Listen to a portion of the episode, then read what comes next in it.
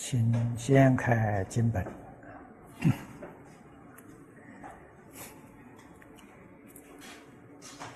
第四十一节啊，第四十一节，这个经文呢也只有两句啊。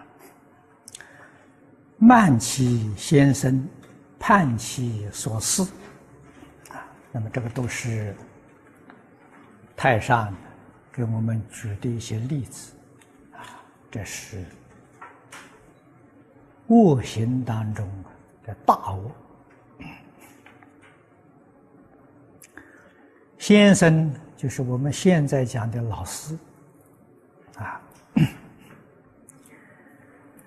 这个注解里的说啊，这注解里真都是以古人所讲的传道授业。解惑者也。佛家常讲，我们生命得自于父母，我们的慧命得自于老师。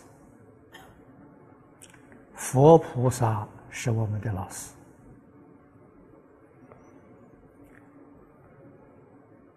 生命跟慧命做个比较呢，慧命比生命呢更要重要。如果人有慧命，这个人呢，生生世世决定不堕三恶道。不但不堕三恶道，决定能够超越轮回。超越十法界，由此可知啊，慧命重于生命啊。佛菩萨的恩德超过父母啊，这个道理我们一定要懂得。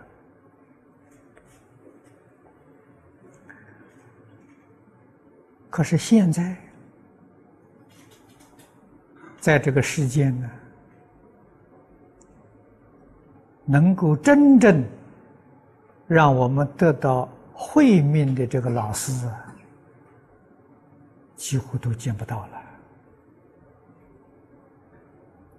这也是事实。佛家常说：“佛是门中不舍一人。”为什么我们今天发心要求发生慧命？佛菩萨不来帮助我们的，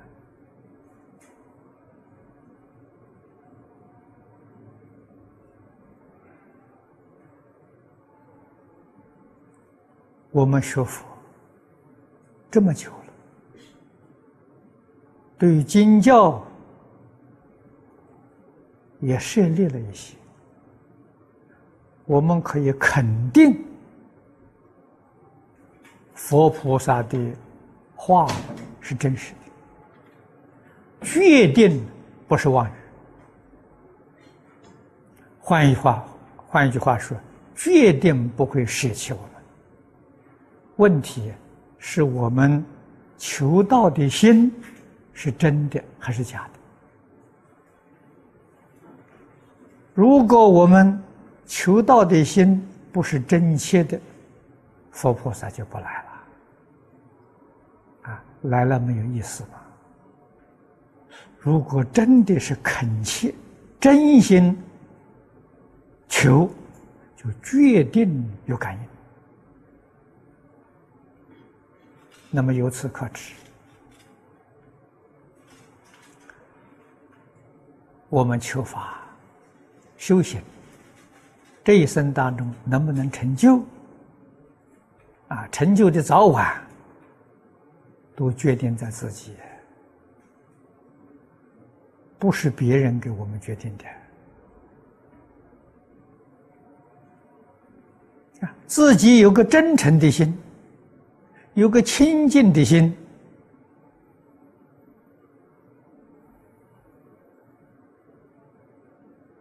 认真依教奉行，佛菩萨就来了。他有不可思议的善巧方便来加持我们。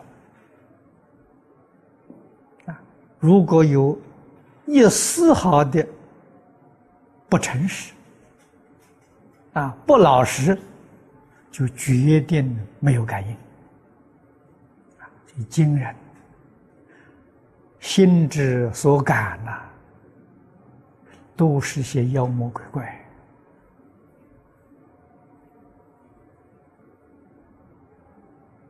啊！为什么会有这个现象呢？心里头有贪嗔痴慢，心里头有邪知邪见，邪与邪相感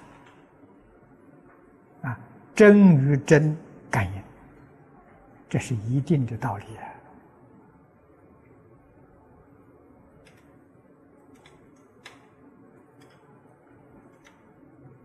现在我们自己不知道怎样求学，这个诚心发不出来，父母也不知道，甚至于现在老师也不知道了，这是非常可悲的现象。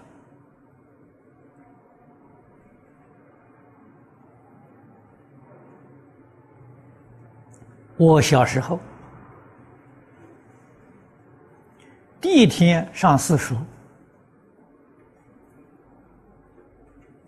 大概是七岁的时候，这个印象我记得非常清楚啊！啊，这个私塾是在一家祠堂里面。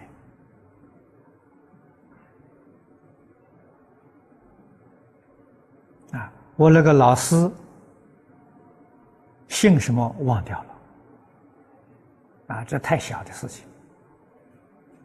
我记得的时候，我父亲带到我，啊，还准备有礼物，啊，去供养老师的，啊，进到这个祠堂。见到老师，啊，先把这个礼物供上，啊，我父亲在前面，我在后面，啊，他也有个礼堂，在礼堂的正当中供一个牌位，大成至圣先师孔老夫子的牌位。我们向这个孔老夫子的牌位行三跪九叩首的礼啊！我父亲在前，我跟在后边拜啊。拜完之后，请老师坐在当中啊。我父亲在前面，我在后面，也是给老师行三跪九叩首的礼。我印象很深刻。啊。家长把子弟付诸给老师，请老师严加管教。这么隆重的礼节，父母要拜老师的。老师要是不好好的管教学生，你们想想，怎么对得起人家的父母？啊，这样尊重啊！现在没有了，没人懂得了。啊，往年李炳南老居士在台中办了一个内典研究班。学生八个人，老师六个人，啊，我也是其中之一。啊，这个班的主任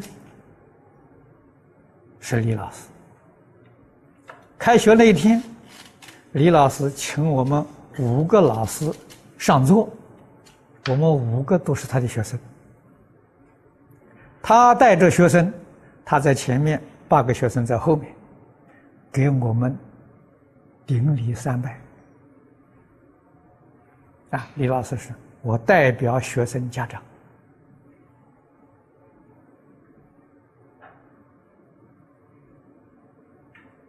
啊，大概我们这一生只会遇到一次，再遇不到了，再没这个事情了。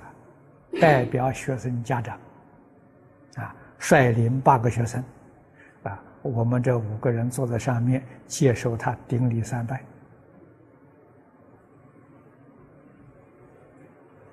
啊，那我们要不认真教导这些学生，我们对不起老师。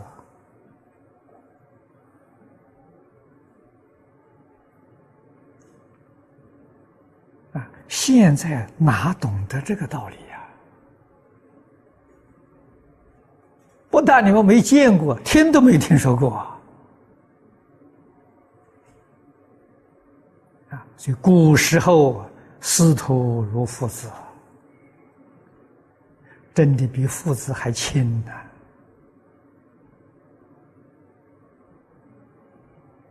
啊，老师的儿女跟我们自己兄弟一样啊。一生都互相照顾啊，所以人家做老师的人啊，虽然很辛苦啊，读书人都很贫寒的，但是他非常安慰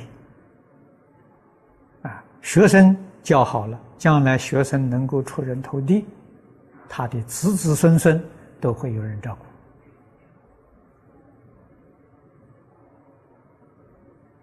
啊，他没有后顾之忧啊，古时候有道义，啊，现在没有了。啊，现在我们看这个社会的结构，人与人的结构是什么？利害，有利就是朋友，啊，就是亲属。没有利的时候，就是冤家，就是对头。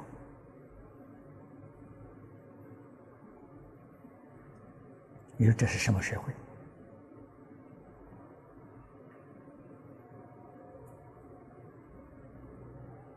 啊，那么从这些地方，我们真正体会到圣贤教育的重要啊！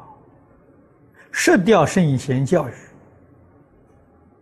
那真是。夫子所说的话人与禽兽有什么两样啊？人也是动物啊，跟一般动物差别在哪里？就是人懂得道义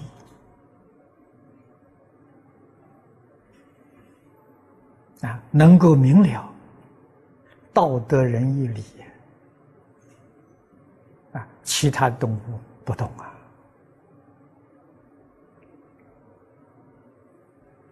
那么人为什么懂得道德仁义礼呢？是老师教的，所以对老师怎么可以轻慢？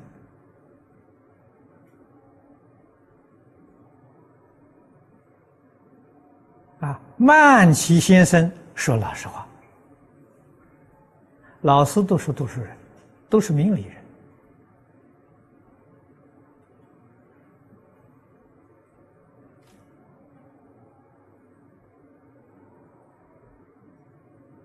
对于这些名闻利养看得很淡呐，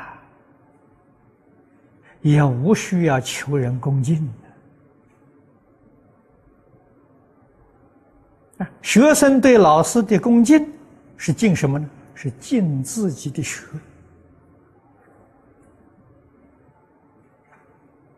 这个道理在此地啊。老师教学生，对学生关怀确实是有差等的啊。这是什么原因呢？老师观察学生。这个学生一分恭敬，教他一分；两分恭敬，教他两分。什么原因呢？绝不是对老师恭敬成分多少，老师观察你能够接受多少。印祖在文钞里讲呢，一分沉静得一分利益，教你两分，那一分是多余的，啊，是浪费了。你这个气只有这么大，拿过来给你盛水，只能装这么多啊。再多了慢掉了，啊！你十分沉静，那个气大了，就多给装一点了；一分沉静小的，只好给你这一点了，是这么个道理呀！啊，不是老师喜欢你哦，你恭敬他、巴结他，他就教你，不是的，是看你能够接受多少。啊，你十分沉静，老师教你九分，对不起你。啊，你一分沉静，教你两分多余的，你受不了，你接受不了，是这么个道理。啊，如果老师要是贪图人家恭敬他的时候，那他是凡夫，他哪里是圣人？啊，所以沉静啊，确确实实把我们那个好学的心，啊，喜欢接受的心，依教奉行的心，显露在这上面了。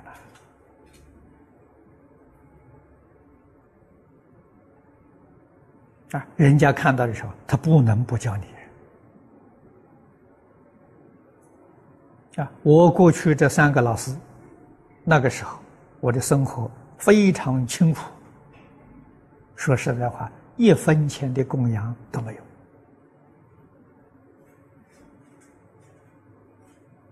啊，我跟方老师学，方老师特别拨出时间来教我，我没有交一分钱的学费。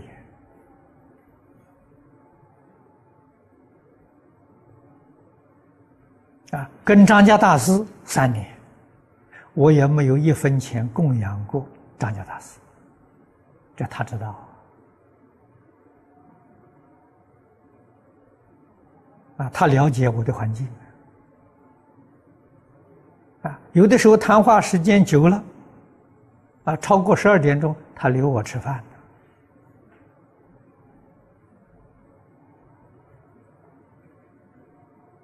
啊，跟李老师十年。李老师常常供养我、照顾我，我没照顾过他了。啊，他的学生多，啊，他收的供养多，啊，吃的东西他给我，啊，穿的衣服他常常送给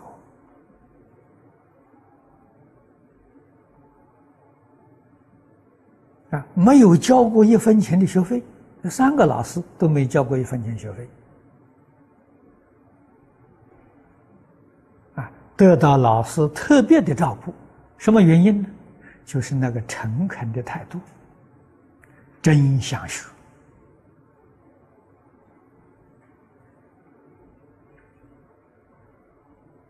啊！我们也知道，这三个老师都是很有名望的大德，学生很多很多。啊，没有像一个像我这样的这种礼遇没有啊！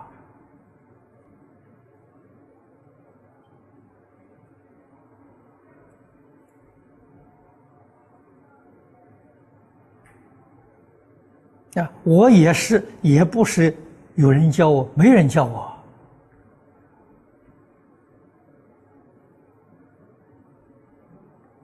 啊，是从小受的苦难太多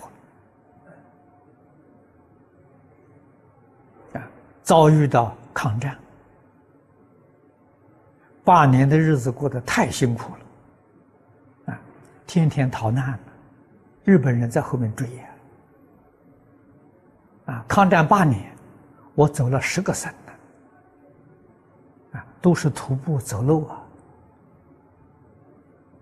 江南十个省，我印象非常深刻，我是走过来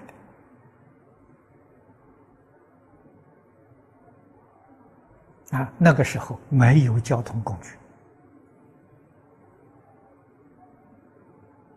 啊，最好的交通工具就是船只，那遇到有河流的地方才能才有船。啊，没有河流地方走路啊！啊，这吃的苦难太多太多了，没有机会上学念书啊，所以对于学的心就非常恳切。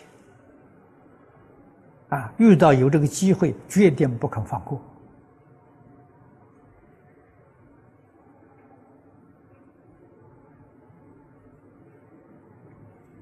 现在人生活比我那个时候富裕太多太多了，啊，日子过得好啊，学的心呢就淡了，啊，学不学无所谓了嘛。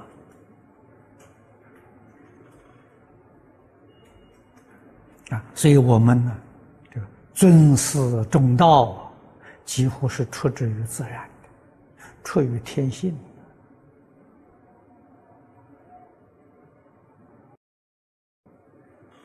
那么这个小注里头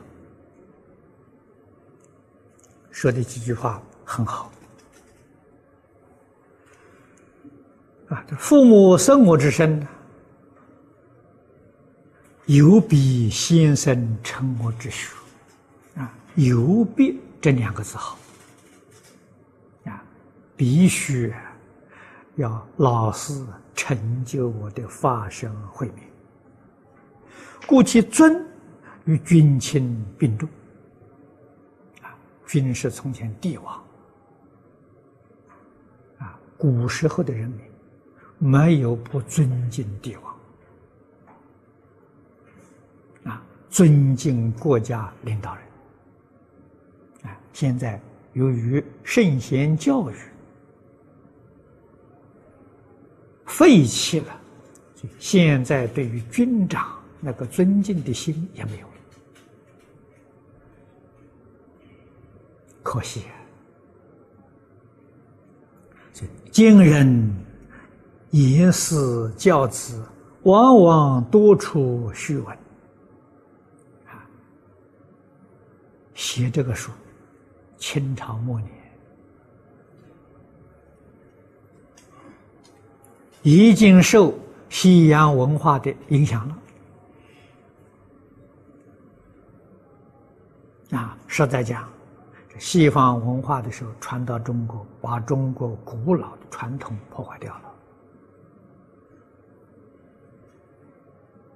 啊，所以我们这个国家民族。这一百多年来，将近两百年，遭受全世界任何一个国家民族都没有过的这种痛苦啊！我们也不能怪别人，怪自己无知啊，怪自己迷信啊，迷信西方物质文明啊。把自己的东西废弃掉了，这一点我们远远比不上日本。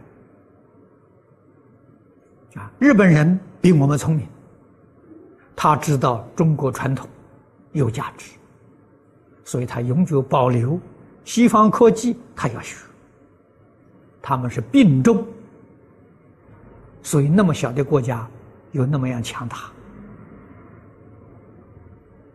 啊，我们是完全把自己的忘掉了，只看到别人的好，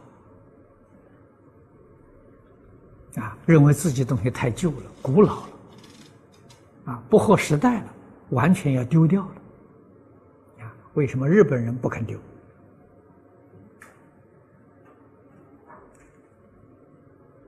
啊，这是我们比不上日本呐。啊，那么这是。清朝末年的现象，啊，秦老师教子弟，心不够真诚了，吝财亏礼，啊，对老师的供养非常微薄，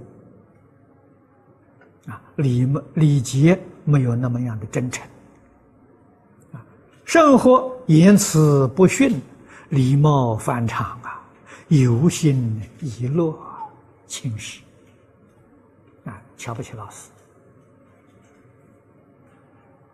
啊，老师家境清寒。啊多半生活非常清苦，真的讲，这一些人眼光短浅呐，跟禽兽没两样啊！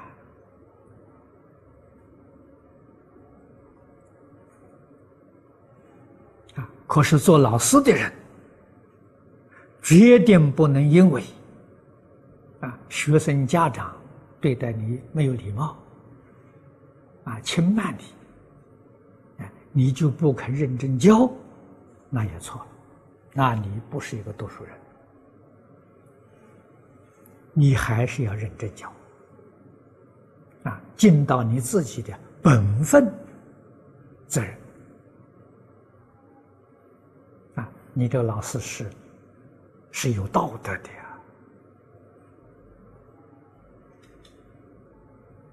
啊，是真正明理的啊！如果贪图学生家长的供养，啊，供养多了，我就认真多教他；啊，供养少了，啊，对学生也就不太认真了。这个老师不是个好老师啊！这个老师将来也要负因果责任的，个人有个人的因果。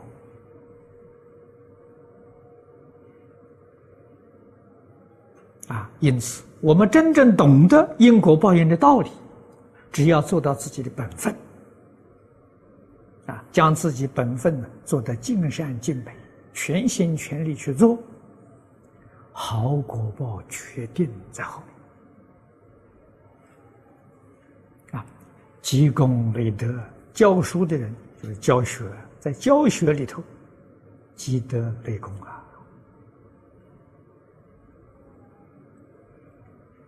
今天时间到了，这个意思没讲尽啊！明天我们接着说。感应篇第四十一节啊，慢其先生，盼其所事。这一节，前面曾经介绍过，可是意思。很深，很多，言之不尽。那么这两句实实在在说呢，也是我们先前所犯的过失。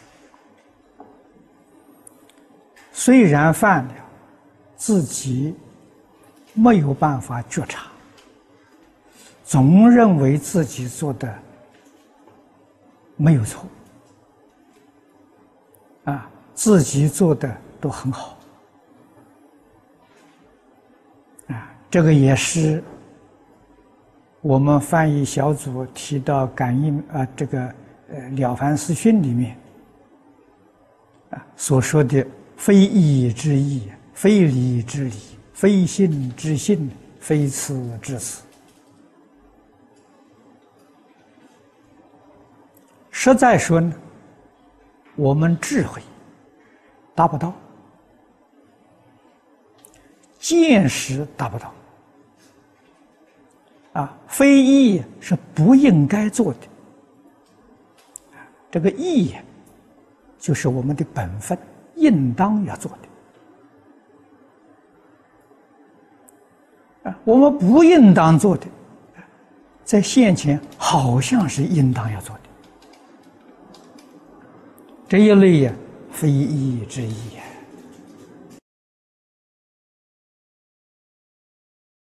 啊，眼前好像是对的，实际上在影响啊是错误的，啊，你比如今天讲尖端科技，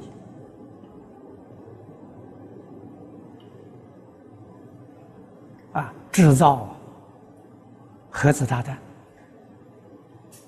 制造些尖端武器，这是应该的，我们国防需要，应该的。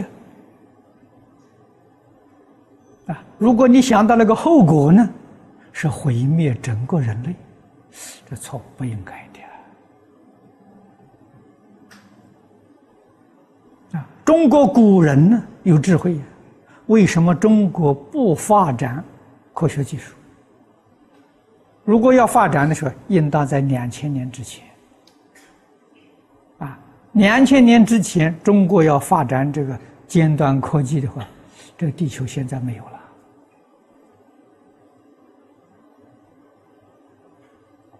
啊，我们在古籍里头看到啊，啊，研究飞行，王满时代，那个时候记记载呀，就有人也做这个滑翔机，滑翔机呀。你说那个多早？啊，指南针、活跃，这诸位晓得是皇帝时代发明的。啊！可是中国只止于娱乐，啊，不会把它发展作为战争的武器。这中国人懂得什么是应该，什么是不应该。现前有利益，呃，将来没有利益，后世没有利益，不应该做啊。眼前好像是没有利益，可是你想到啊，将来后世有利益，这个应当要做，这个要真实智慧才能看到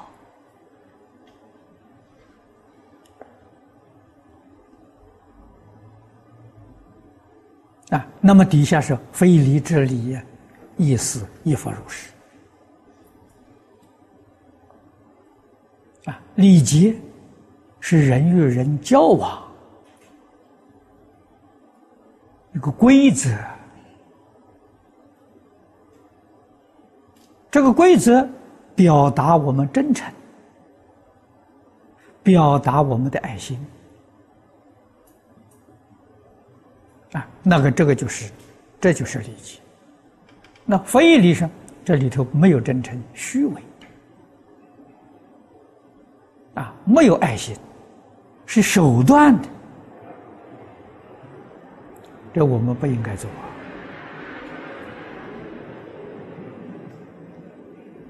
啊！为了我们现前的利益，欺骗别人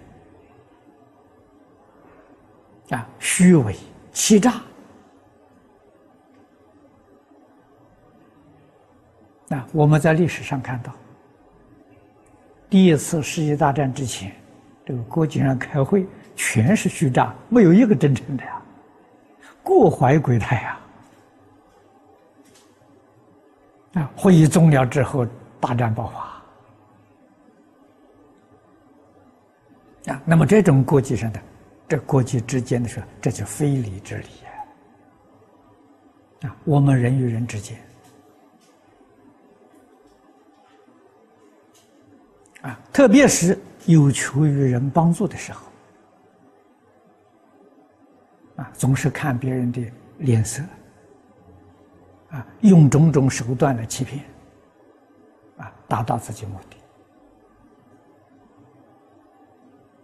的，啊，这种手段是不是真的能达到目的呢？不尽然，啊，达到目的都是一种因果报应的，你用真诚。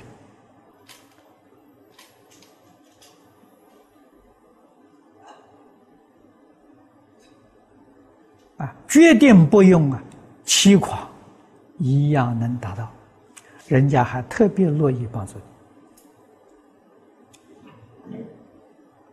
啊，你用不正当的手段，啊，表面上这个礼貌再周到，也会失信于人，以后人家不相信你了啊，你要再建立信用，那相当不容易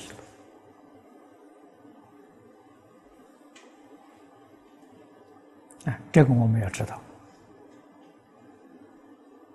这个上面加上一个“非”，都是欺诈，都不是诚意。啊，慈悲心也是假的。啊，世间做慈善事业的人很多，几个是真的？几个是假的，我们要辨别清楚。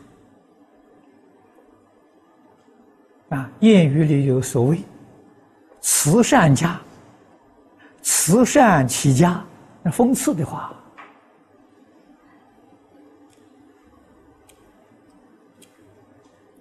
啊，从事于慈善事业，他名利双收啊，名大慈善家，利得大富大贵。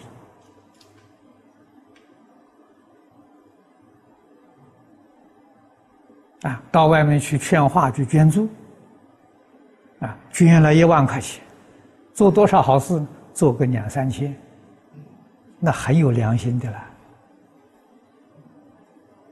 啊，三分之二自己享受啊，这叫慈善起家了，这非慈至慈啊！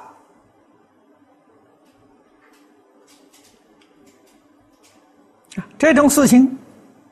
在我们佛门挺多的。我过去在台北印经，我们版权页上啊印上印一万本，啊印五千本，印刷厂常跟我说：“法师啊，你这是真的呀？”我说：“难道还是假的？”有啊，人家是是是后面写印一万本呢，实际上只印两千本呢。啊，他要我写是，他写上一万本呐，实际上两千本，那么换句话，八千本呢自己吃掉了，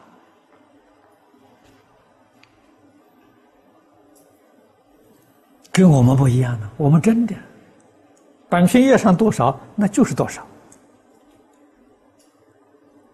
啊，绝对不会呀，是假的，啊，他说现在假的好多，啊，我们才晓得。台湾佛法虽然兴，为什么还有这么多灾难？假的啊！就是连印经一万本只印两千本呐，他怎么会会遭难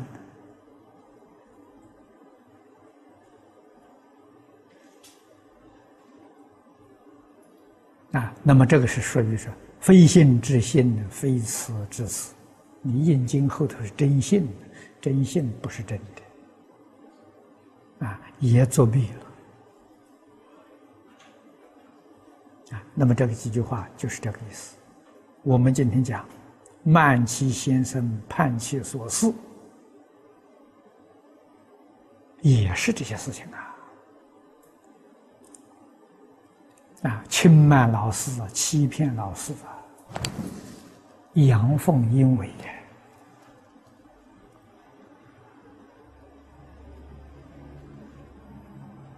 啊，我们在工作上啊，欺骗上司，欺骗同僚，啊，欺骗众生，自己以为所作所为都正确的，啊，自己利益得到了，啊，我要不这么做，我怎么能得利益？啊现在整个社会风气如是啊，那还有什么话说？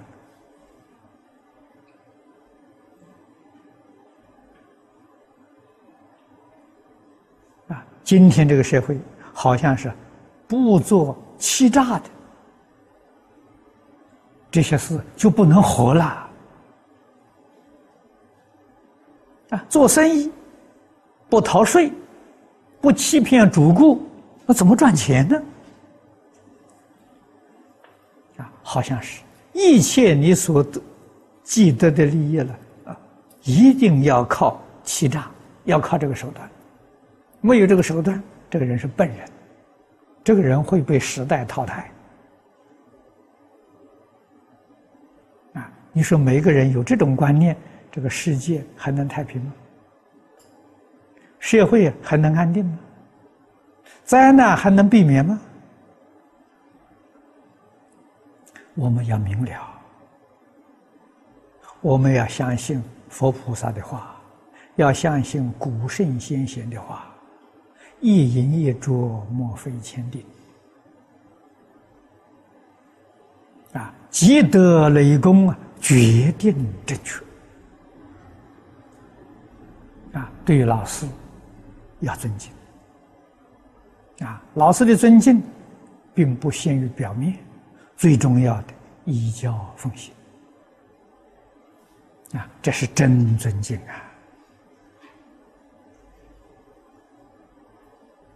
啊！啊，那么对于我们的工作，一定要负责任啊。负责尽职，尽心尽力把自己本分工作做好，这是报恩啊！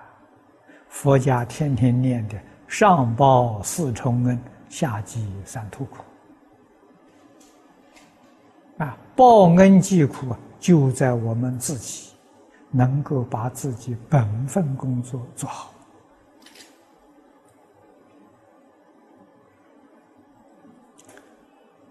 这个汇编注解里头引用的这些几段讲得好，都是我们的好榜样叫！汉明帝啊，佛教传到中国，汉明帝的功劳不可没啊！是他派使节到西域迎请过来的。啊，这个人就是尊师重道的人，啊，能尊师重道，一定能孝顺父母，这是孝亲的孝亲尊师的好榜样啊。身为帝王，啊，做出来给大家看，啊，他的老师桓荣。对老师诚敬啊，对老师的礼遇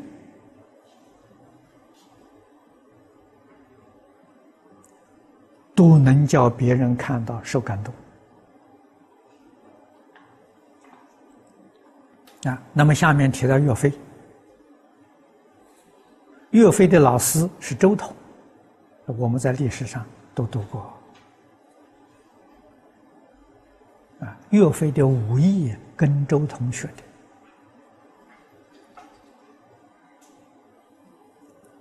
的啊，周同将他自己最心爱的一张弓送给岳飞啊，这个这这张弓是很强的弓，三百斤重啊，就拉开的时候三百斤啊，普通人拉不动的。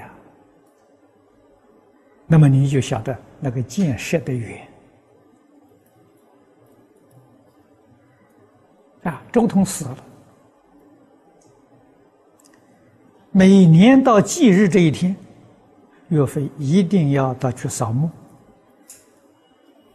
啊！祭拜的时候一定用这支弓射三支箭啊！念念不忘老师。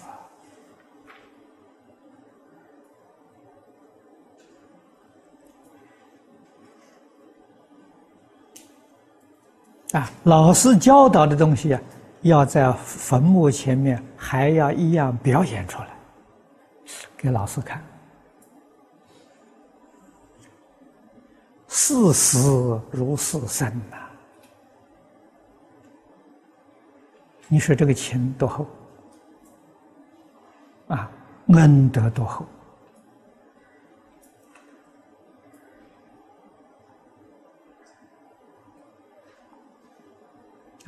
不能够孝亲尊师，不会有成就；纵有成就，也不是善人。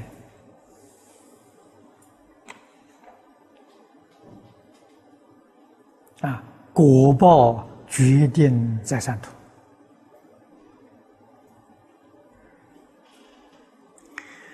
这个后面引用古礼的这一段，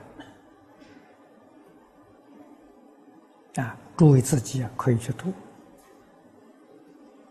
四师之道啊，去跟老师啊，啊，学生跟老师学习的道理啊。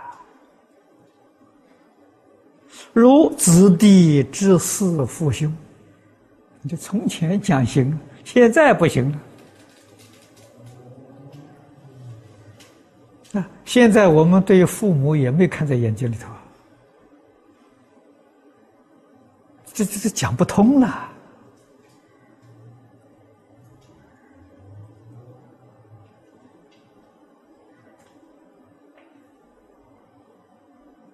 啊！从前的社会有家教啊，现在尤其是富贵人家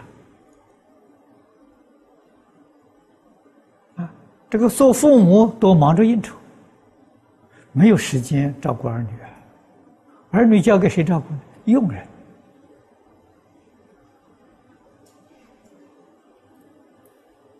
啊，佣人给他带小孩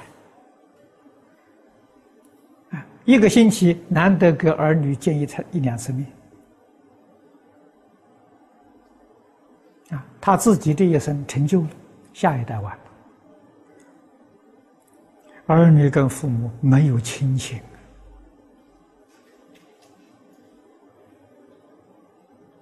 啊，他怎么不怀疑？怎么不猜猜忌？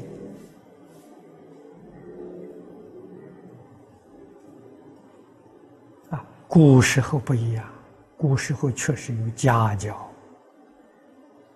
啊，父母要做儿女的榜样，让他从小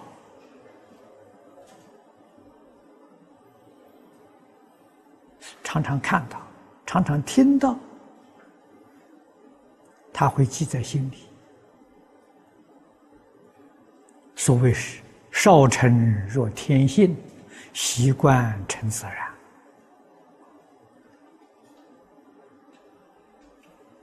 啊，他懂得怎样侍奉父母，怎样侍奉兄长。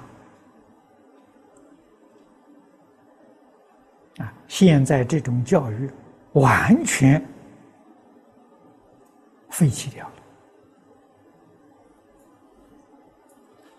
完全没有了。所以我们今天读古书，人家说“四师之道，当如子弟之事，父兄”，谁懂啊？这下面举几个例子：行随其后，啊，长辈在前面晚辈在后面现在儿女行着在其前呢，啊，父母跟着他，颠倒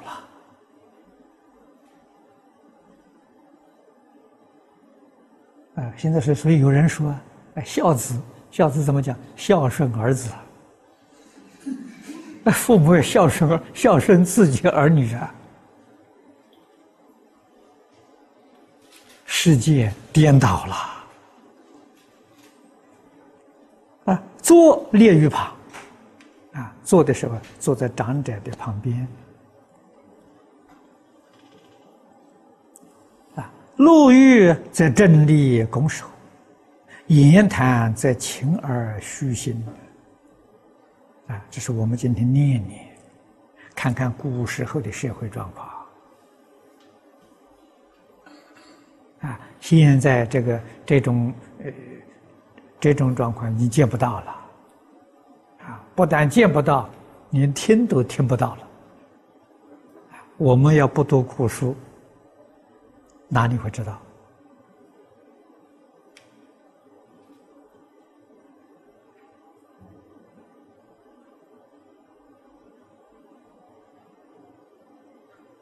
啊，我们把这个文念下念下去。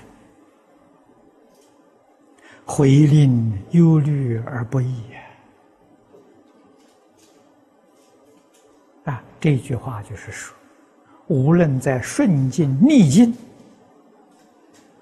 对于老师啊，恭敬的那个心态永远不变。啊，吉凶祸福与之同。啊，有福同享，有难同当。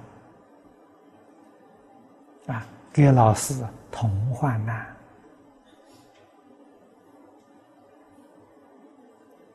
生则礼言归步，死则心伤三年。若此，则属吉。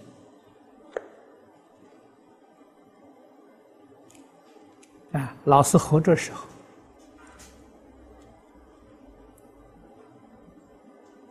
要以真诚恭敬心照顾老师。照顾老师一辈子，所以一日为师，终身为父。老师的恩德跟父母没有两样，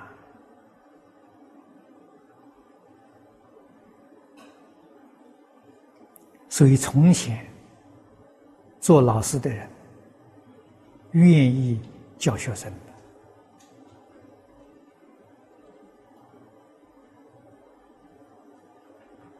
学生明白这个道理，学生怎么明白呢？父母教的啊，父母教子弟，事事之道；老师教学生，孝顺父母，相互教啊。做父母的没有办法跟儿女说：“我是你的爸爸妈妈，你要孝顺我。”或说不出口啊。儿子问：“我为什么要孝顺你啊？”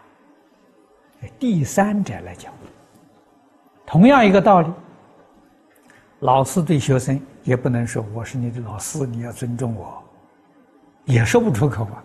父母教啊，所以父母跟老师配合的很好，才把这个人教成。两边缺了一边，都没有办法教好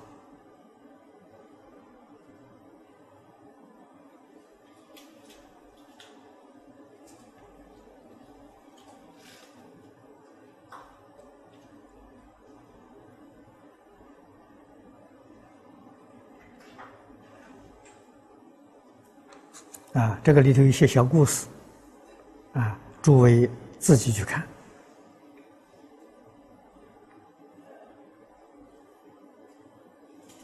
啊，他这里就说有个农家，啊，这中国古人，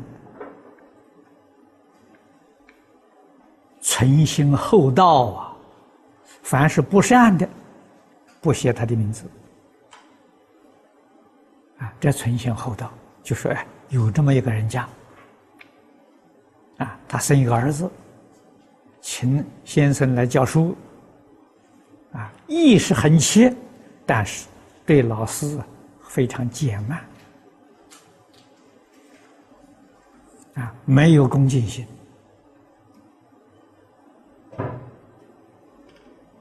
啊，可是这个老师不错，老师真的尽心尽力教诲。可是他这个小孩长大之后还是一事无成，还是去务农啊！这个是说明什么？说明啊，轻慢先生的果报。先生教的还是认真，你还是发不起来啊！这是说果报的事情啊。这个后，这个地方讲的这些果报很多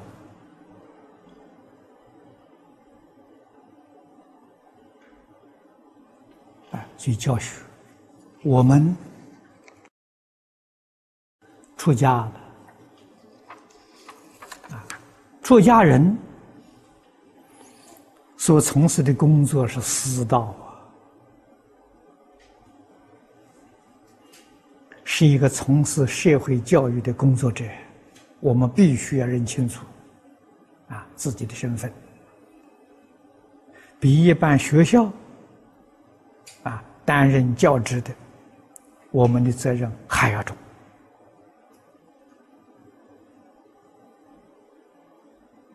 啊，世间这些老教教师，啊，我们讲现代的，不说从前的，偏重在技术的教学，啊，佛法的教学偏重在智慧的启发，真的是发身慧命的。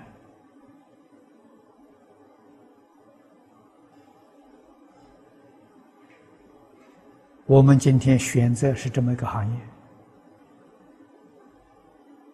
啊，显示的是这样的身份。这个工作要做不好，就是误人子弟，就是欺谎众生，也欺谎佛陀。啊，你说这个罪名多重？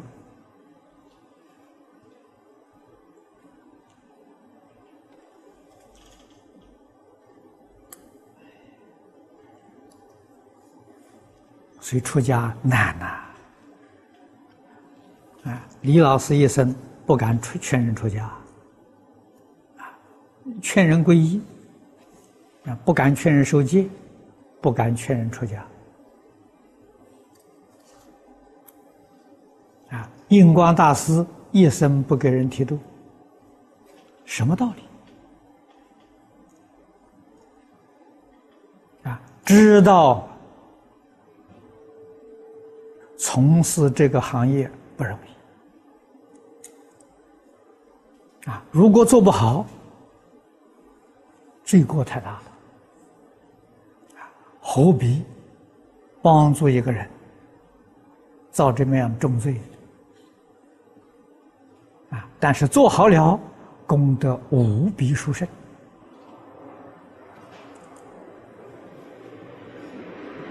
啊所以我们一定要勉励自己，纵然自己呃初出家的时候没有想到这个问题这么严重，糊里糊涂就出家了。啊，出家之后啊，你现在知道了，就要认真努力，一定要把教化众生的事情做好。啊，老老实实。要给社会大众做一个好榜样。好，今天时间到了。